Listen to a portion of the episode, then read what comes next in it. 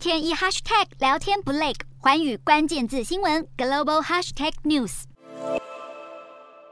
美国众议院议长佩洛西来台访问，力挺台湾民主，引发中国强烈反弹。美国国会众议长佩洛西不顾中方坚决反对，窜访中国台湾地区，严重违反一个中国原则和中美三个联合公报规定。佩洛西冒天下之大不韪，蓄意挑衅玩火。北京政府气炸了，用窜访一词形容佩洛西访台之举。除了解放军宣布军演，中国外交部、全国政协、中国国防部、全国人大以及国台办五个部门相继在深夜发布声明，严厉谴责。不过内容都大同小异。不外乎是要求美国遵守一中原则，不向台独势力发出错误讯息。中国外交部副部长谢锋更在深夜紧急召集美国驻中国大使伯恩斯，表达严正抗议。裴洛西访台前夕，网络上疯传这段影片，只见中国解放军战车在厦门一处沙滩集结，让现场戏水的游客都看傻了眼。虽然影片并没有交代详细拍摄时间和地点，但因为正逢裴洛西访台的敏感时刻，影片格外受到瞩目。另外，也有民众在厦门街头拍到大量坦克、装甲车和导弹运输车集结。不过，对于相关提问，中国外交部发言人华春莹并没有正面回应。中国军方威吓传言不断，